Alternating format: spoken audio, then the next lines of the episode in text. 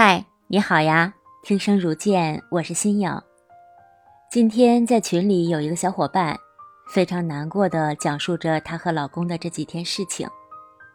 看到她的描述，她难过到了极点。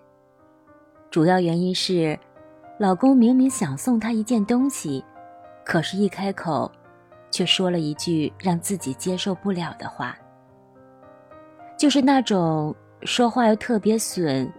要么是出口就喷粪的那种直男，就这么一句话，点燃了这个女孩，点燃了这个女孩所有的委屈、所有的愤怒、所有的怨。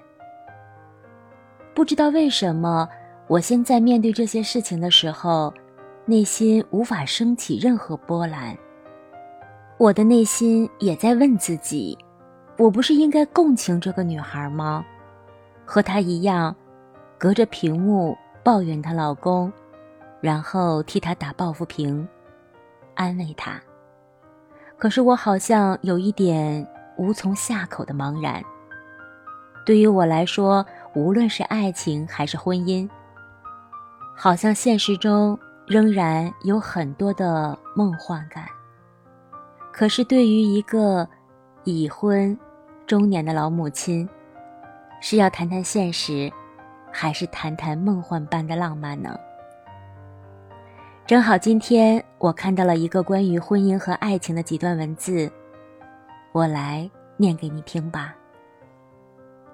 关于爱情，我更愿意称呼它是一场游戏。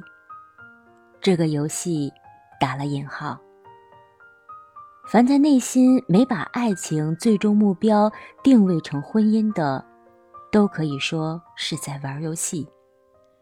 无论是空虚的寄托，还是一时的冲动，或者是异性之间的吸引，也或者是出轨的刺激，还是金钱、物质、崇拜等等外界的因素，都只能说是双方在打一场游戏。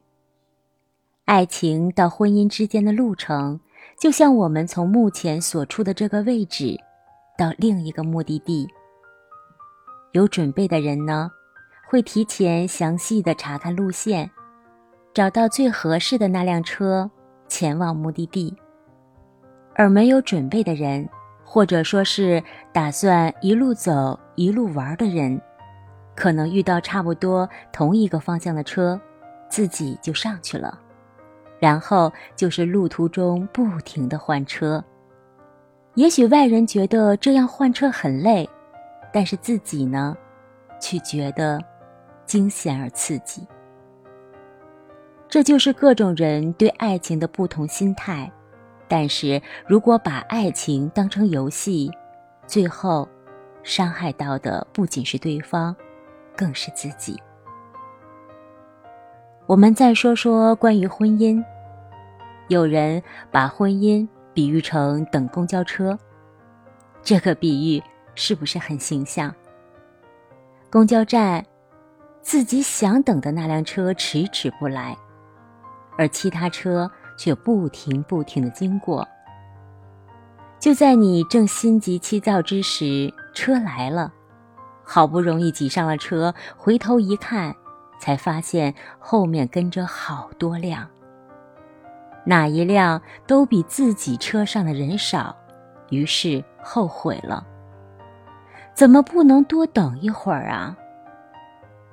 现实生活中，有很多人在结婚后发现心中还装着另外一个他。这个时候该怎么办呢？其实，我想和你说，你心里装着的那个人，那个你认为最深爱的人。无非就是你没有跟他一起生活过，你所有的回忆都停留在最美好的那些片段中。婚姻，毕竟不是浪漫的旅程，它是现实的、具体的、有责任感的。听到这里，这样你会不会恍然大悟？心中的他，无非就是一个虚构的元素。身边那个真实存在的他与孩子，才是最重要、最值得珍惜的呢？一旦走进婚姻，现实的真实性和梦幻的美好就像一锅炖，全部食材都在一个锅里熬煮着。我们再说说人性吧。我们有血有肉的人，所有的人类本身都是自私的。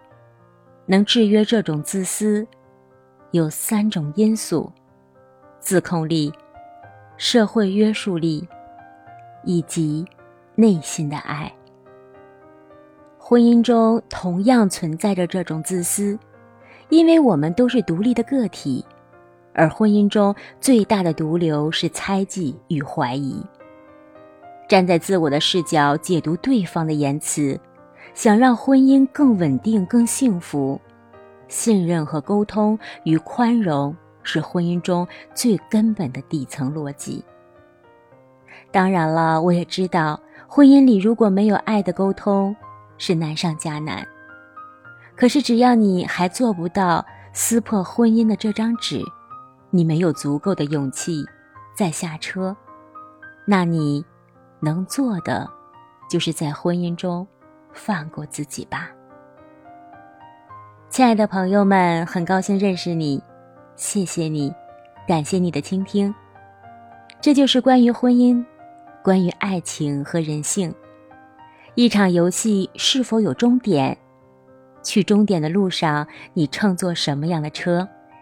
不管你选择了什么车，你都要在这辆车上。选择认同的人性。今天我们就聊到这里吧，只是有感而发。文末别忘记点赞和评论，你的点赞和评论是我不断创作的最大动力。最后，也祝福我们，祝福我们每一个人，祝福我们的爱情甜蜜，婚姻圆满幸福。